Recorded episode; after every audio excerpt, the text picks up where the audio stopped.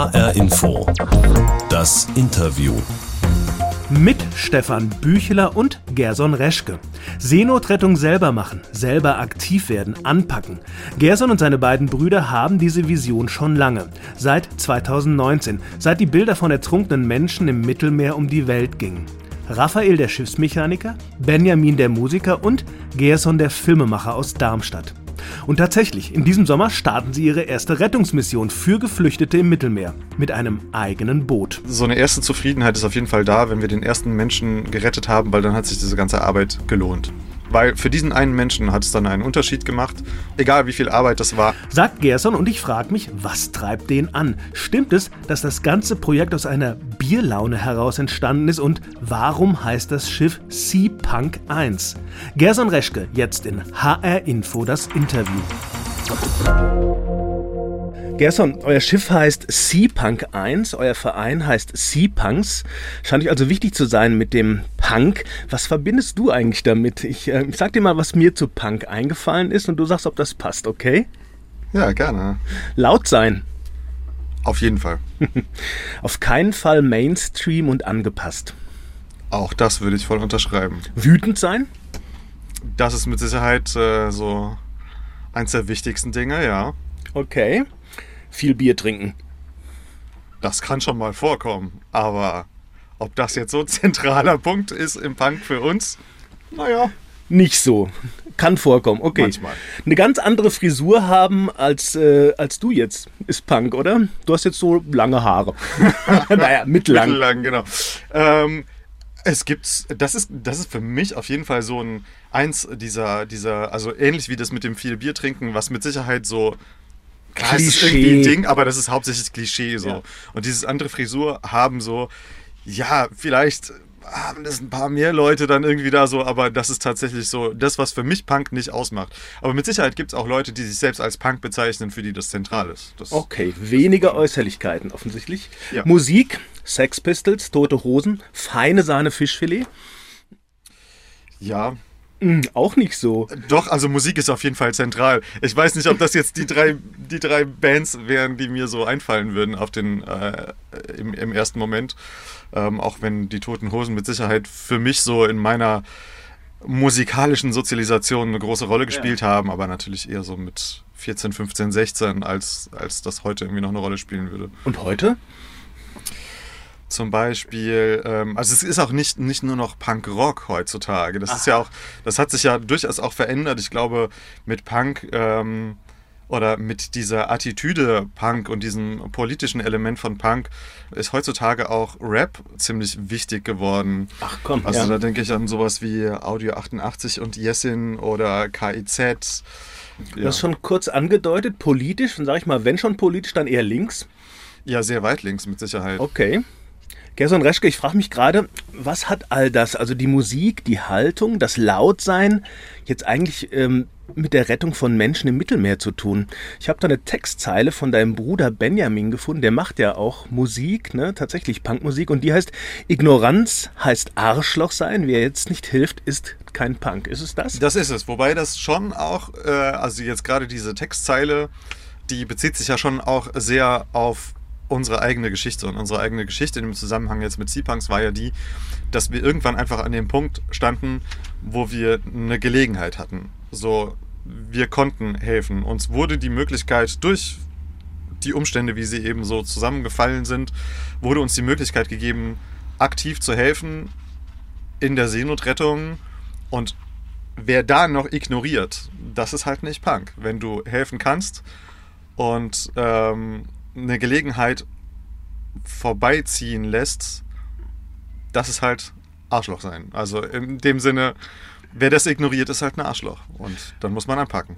Ähm, die Gelegenheit kam zu euch. Das klingt jetzt so ein bisschen nebulös. Wie war das? Ja, also das, waren so, das war so eine Verkettung irgendwie. Also wir saßen, wir saßen zu dritt, saßen wir im, im Wohnmobil. Wir treffen uns äh, hin und wieder mal oder einmal im Jahr eigentlich versuchen wir uns zu treffen, zusammen mit unserem Vater auch, äh, weil wir uns halt sonst nicht so oft sehen, äh, weil wir relativ weit auseinander wohnen. Und dann ähm, hatte mein Bruder Raphael uns dann so ein Schiff gezeigt, also der ist Schiffsmechaniker und hat zu der Zeit dann einen Job gehabt, auf den er langfristig keine Lust mehr hatte und hat dann so mit dem Gedanken gespielt, sich in diesem Umfeld selbstständig zu machen. und hatte dann so ein ähm, altes Boot gefunden, das dazu geeignet wäre, um zum Beispiel, was eben oft so eine äh, so ein Ding ist, äh, Segelboote durch den Ost Nordostseekanal zu, zu schleppen. Ja. Das wird halt oft so von. Also das wäre so ein, so ein Job gewesen, den man machen kann. Man hat ein Genau, Motorboot also- und schleppt andere Leute Segelboote durch den Kanal. Genau. Das war eine ja, Option. Beispielsweise, genau. Und dann zeigte uns das Schiff so, und das war eben Ende des Sommers 2019, wo die Sea-Watch 3 und Carola Rakete einfach so ein Bild war, was man im Kopf hatte. Also ich hatte vorher auch mit Seenotrettung nicht so viel am Hut, aber das Bild hatte man irgendwie im Kopf, die Sea-Watch 3.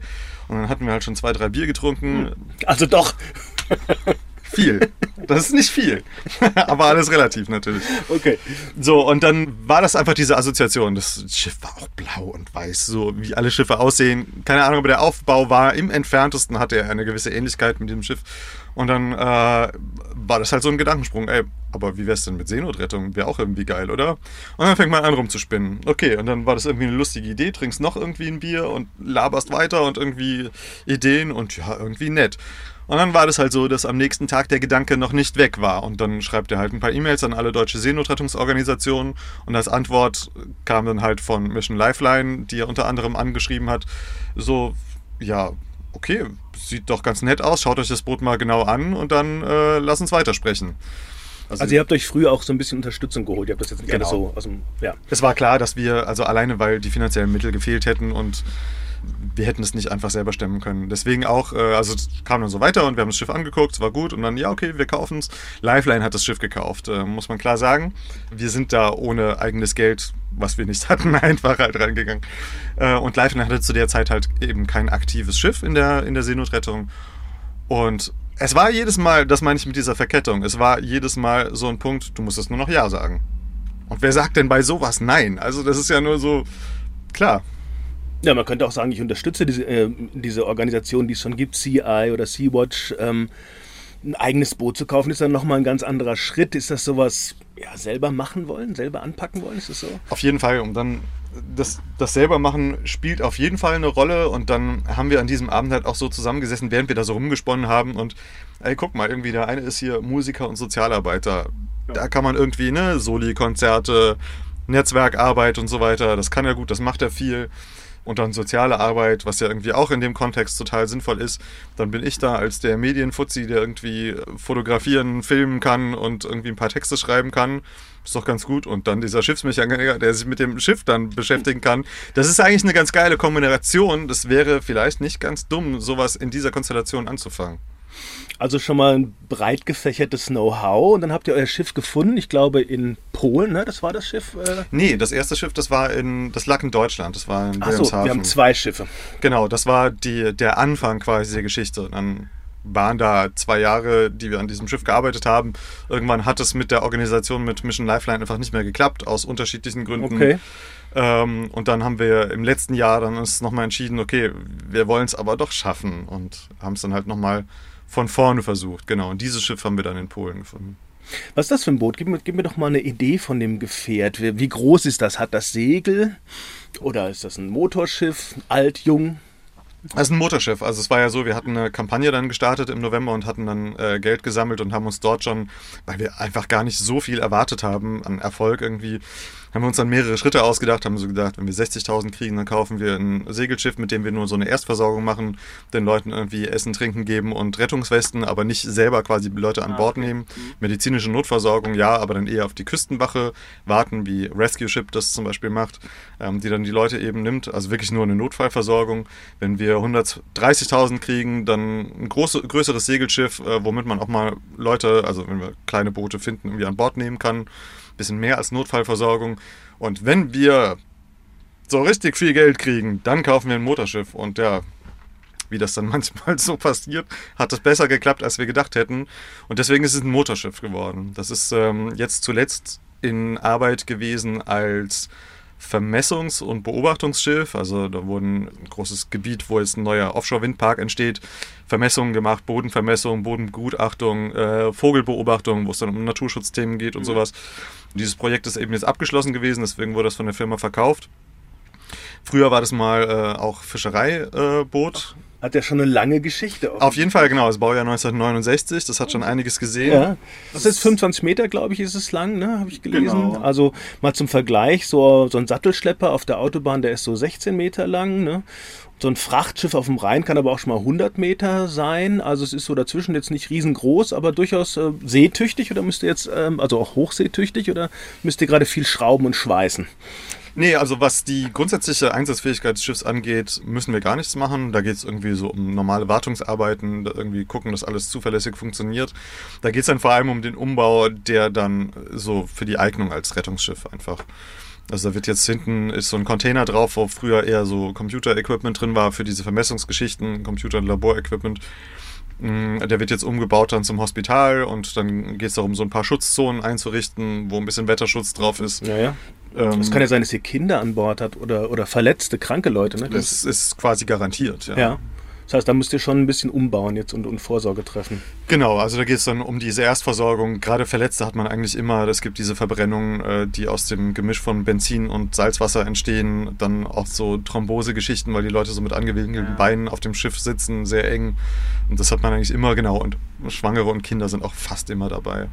Größenordnung 200.000 Euro habt ihr für das Schiff ausgegeben, Genau. habe ich gelesen. Also das ist ja schon, schon eine Menge Geld. Ähm, wo, das Geld habt ihr über Crowdfunding organisiert oder über Spenden? Und stimmt es eigentlich, dass Bela B. von den Ärzten euch unterstützt habt? Genau, ähm, das Geld sind alles Spenden. Also wirklich von Kleinstbeträgen, 5 Euro, bis zu Großspenden, die dann auch mal fünfstellig geworden sind teilweise. Genau, wir hatten da ganz viel Unterstützung aus der Musik- und Kulturszene und unter anderem war auch Bela B dabei.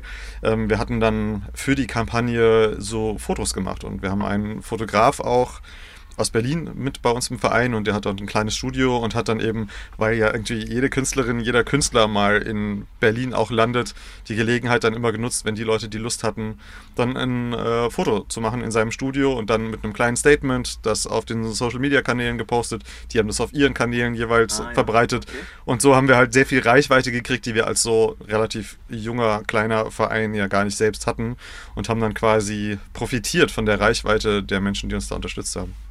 Wenn ich mir jetzt aber vorstelle, so einen alten Kahn, sage ich jetzt mal despektierlich, äh, flott zu machen und sogar umzubauen, so dass aus dem alten Fisch, äh, Fischkutter und Vermessungsschiff ein, ein Schiff wird, wo Menschen drauf leben und, und sein können, da ist das eine ganze Menge Arbeit und eine ganze Menge Know-how. Wer, wer ist da gerade so auf eurem Schiff tätig? Wer macht das alles? Wer schweißt da? Wer schraubt da? Wer weiß, was man an so einem Boot, wo man da Löcher bohren darf und so? Das ist ja alles, das muss man ja erstmal können. Ist das, ist das eine große Menge an Leuten oder wie funktioniert das? Ja, auf jeden Fall. Also es sind viele Leute, es ist tatsächlich sehr komplex und es ist mit Sicherheit auch immer wieder so, dass wir an Punkte kommen, wo wir damit überfordert sind. Äh, wir haben zum Glück auch über die anderen äh, großen Organisationen ein super Netzwerk, das uns da einfach ja. unterstützt, wo wir jederzeit Leute anrufen können und sagen mal, hey, wie ist denn das hier und was kann man denn da machen? Dann ist es ja auch so, dass es da durchaus Regularien gibt, die äh, immer wieder abgenommen werden müssen. So eine Art TÜV für Ja. Schiffe gibt es ja auch. Da gibt es dann auch Leute, die man einfach anruft und fragt so, ey, bevor wir das jetzt machen, geht das so? Äh, wenn das geht, wie genau müssen wir es machen, dass wir das von euch abgenommen kriegen und sowas? Also es ist natürlich super komplex und tatsächlich ist so dieses äh, Crewing die schwierigste Arbeit im Moment. Crewing heißt Leute zusammenkriegen. Genau, sozusagen unsere Personalabteilung, weil es natürlich darum geht, die äh, finanziellen Mittel sind begrenzt und du kannst nicht jede Person, die auf dem Schiff arbeitet, bezahlen, beziehungsweise die wenigsten nur. Manchmal geht es nicht anders, weil du Fachpersonal brauchst, das du anders nicht bekommst. Ja, Also genau. da ist jede Menge Idealismus auch bei den Leuten, die euch da helfen. Viele machen es dann offensichtlich freiwillig und ohne oder für wenig Geld. die allermeisten machen es ohne Geld, äh, machen das dann, äh, nehmen sich ihren Urlaub dann für zwei Wochen, kommen aufs Schiff, machen da diese Arbeit. Und das ist dann sehr unterschiedlich. Manchmal Fachpersonal, manchmal äh, auch mit entsprechender schiffsbezogener Ausbildung. Manchmal Leute, die ähm, zwar eine fachbezogene Ausbildung haben, aber nicht so fürs Schiff, aber dann irgendwie unter Anleitung irgendwie Dinge machen können. Manchmal sind auch Leute, die dann nur für Hilfsarbeiten dort sind. Ja, aber jeder kann was tun. Weil es darum geht, nachher Menschenleben zu retten, letztlich. Ne? Das ist die Motivation für alle, denke ich. Was glaubst du, wann seid ihr fertig mit dem Schweißen und Schrauben? Wann geht's los? Erste Mission? Erstmal müsst ihr ja ins Mittelmeer runterkommen. Ne? Das Genau. Boot liegt jetzt im, an der Ostsee, ne? Hast Genau, es liegt jetzt an der Ostsee. Das heißt, wir haben da schon noch so einen äh, kleinen Weg von so 10, 14 Tagen, äh, den wir da brauchen werden, um da runterzukommen. Wir gehen davon aus, dass wir das diesen Sommer auf jeden Fall schaffen, sodass wir spätestens im Herbst dann äh, oder zum Anfang des Herbstes die erste Mission fahren können. Das ist so der, der Plan. Der Plan. Fährst du mit? Die erste Mission möchte ich sehr gerne begleiten. Also bei mir ist natürlich so durch diese ganze, naja, ich nenne es mal Backoffice-Arbeit, die jetzt im Verein stattfindet, ähm, wo ja auch super viel zu tun ist. Ich mache viel in der Öffentlichkeitsarbeit auch ist natürlich auch mit Privatleben, was man ja irgendwie auch noch hat und Lohnarbeit, weil irgendwie muss das Ehrenamt auch finanziert werden. Ja. Ist natürlich schwierig dann, sich dann nochmal zwei, drei, vier Wochen für so eine Mission freizuschaufeln. Aber ich habe zumindest geplant, die erste Mission ähm, zu begleiten als sogenannter FMC, Field Media Coordinator wo ich dann die Presse- und Medienarbeit an Bord machen werde. Ist ja dann auch wieder wichtig, um wieder neue Mittel zu bekommen, um Social Media machen zu können, ist klar. Ne? Und nicht nur das, also es ist ja schon auch so, man muss das schon ganz klar sagen. Wir, uns ist bewusst, wir retten da Menschen und bewegen Einzelschicksale und tun da auch was. Aber die eigentliche große Aufgabe, die wir da haben, ist ja genau diese Aufklärung der Öffentlichkeit. Was passiert da? Und da den Appell einfach an die Politik zu richten, dass sich dort was verändern muss. Ja, und auch überhaupt mal wieder den Blick drauf zu richten, weil wir haben ja gerade irgendwie immer sehr viele andere Themen. Ich sag mal Corona, wir haben jetzt auch einen Krieg in Europa und das Thema Flüchtlinge im Mittelmeer ist aus meiner Beobachtung in den ja, letzten Monaten ziemlich weit hinten gewesen, ne? obwohl es ja nicht aufgehört hat, dass Menschen versuchen, darüber zu kommen. Gerson Reschke vom Seenotrettungsverein Seapunks ist hier bei mir in H-Info das Interview und wir sind ja bekanntlich die Sendung mit der Box, in die ich ja immer was reintue für unsere GesprächspartnerInnen. Also auch für dich, ähm, Gerson, magst du mal aufmachen? Spannend. Ja, ne? Uhu. Der Deckel öffnet sich und was siehst du? ja, ich sehe jetzt hier ein, ein Stück Leine mit einem Knoten drin. ähm, ja, das ist jetzt so ein kleiner Test, was die seemännischen Fähigkeiten angeht. Wollen wir es doch mal anfangen mit ein paar Seemannsknoten. Also ganz einfach wäre jetzt mal der Achtknoten. Kannst du den mal kurz machen? Das ist super peinlich. Ich habe letztes Jahr meinen Sportbootführerschein gemacht ja, und ich habe alles vergessen. Nee. Alles. So. Wirklich alles. Acht Knoten äh, oder Palsteak? Ja, nee, nee, also die, die, ein Knoten macht er jetzt, aber das ist so ein, wie, so, wie so ein Schuhpendel. Ähm, also, Nein, genau, okay. ich, brauche, ich brauche offensichtlich mal wieder eine Auffrischung. Es ist, das ist, ist ganz gut. Also wir haben letztes Jahr dann irgendwann, das, ich glaube, das war ein oder zwei Monate, nachdem ich den Schein gemacht hatte, ähm, eine Probefahrt gemacht, ja. wo ich dann auch dachte, okay, jetzt nochmal, aber dann musste ich dann auch wieder vorher nochmal drei Tage lang die Knoten nochmal auffrischen. Ich habe ja mein Buch zum Glück irgendwo noch rumliegen, wo ich jederzeit so okay. nachschlagen kann. Du hast ja noch ein bisschen Zeit bis Sommer, ne? Bis zum Auslaufen, genau. bis du wenigstens irgendwie die Kalender dran machen kannst. Auf jeden so. Fall. Das ist halt tatsächlich sowas, was man einfach jederzeit können sollte. Ja. Also jede Person auch an Bord. Ne? Ja, so diese grundlegenden ja, Dinge, weil anpacken muss man immer. Alle wollen mal schlafen. Ja, eben. Und äh, genau, also Palsteak, so ein paar Dinge muss man können. Okay, aber äh, das war ja so auch mein Durchgefallen. Hinter Durchgefallen war ja mein böser Hintergedanke, als ich das Seil da in die Kiste äh, gelegt habe. Also, da kommt so einer aus Darmstadt. Darmstadt ist jetzt nicht die große Seefahrerstadt und will mal eben mit dem Schiff auf hohe See. Also das seemännische Know-how äh, musst du dir noch aneignen, aber ihr habt sozusagen im, in der Crew genug Leute, die das schon mal gemacht haben, sonst wäre es ja ein Himmelfahrtskommando, oder? Genau, also wir haben auf jeden Fall Leute auch mit Seenotrettungserfahrung im Verein und dann ist es ja auch so, Vereinsarbeit und dann die Arbeit auf dem Schiff ist ja auch nicht immer unbedingt so super eng miteinander verknüpft, weil es da ein, einfach ein großes Netzwerk an Menschen gibt, die auch für, also aus der professionellen Seefahrt, die dann aushelfen, auf, äh, auch bei unterschiedlichen Organisationen. Ja. Es gibt eigentlich niemanden, der immer nur für eine äh, Organisation unterwegs ist. Also das ist äh, sehr viel Netzwerk, was da für die Besetzung dieser Position. Und einer von euch drei Brüdern ist ja auch Schiffsmechaniker, ne? Dein, dein Bruder Raphael, glaube ich. Ne? Genau. Ne? Also der konnte da auch ein bisschen, äh, ein bisschen Know-how einbringen. Auf jeden Fall, gerade, gerade was dann so die Arbeit an, an, den, an der Maschine und den Aggregaten auf dem Schiff angeht, ähm, ist er natürlich einfach voll Profi kann man, glaube ich, gut gebrauchen. Ich muss jetzt noch mal kurz auf eine das Interview Premiere eingehen, denn das hier ist mein erstes Interview in einem Wohnwagen. Wir sitzen also in einem, ja, ich sag mal, antiken Modell mit schöner Holztäfelung. Ähm, Gerson, warum treffen wir uns im Wohnwagen? Ja, ich bin äh, so ein bisschen nomadisch unterwegs, ja. sage ich mal, genau. Also ein Teil meiner Lebenszeit äh, wohne ich im Wohnmobil. In einem, äh, ja, auf dem Parkplatz hier in Darmstadt. Genau, also mal auf diesem Parkplatz, mal auf anderen. Das ist dann da, wo man es gerade so braucht. Ähm, das ist ja dann auch wieder mit dem, mit dem Schiff. Nächste Woche zum Beispiel haben wir unsere Schiffstaufe. Dann steht das eher am Schiff, das Wohnmobil. Das ändert sich dann immer mal wieder. Ah, es ist schon noch fahrbereit, ja. Geht noch.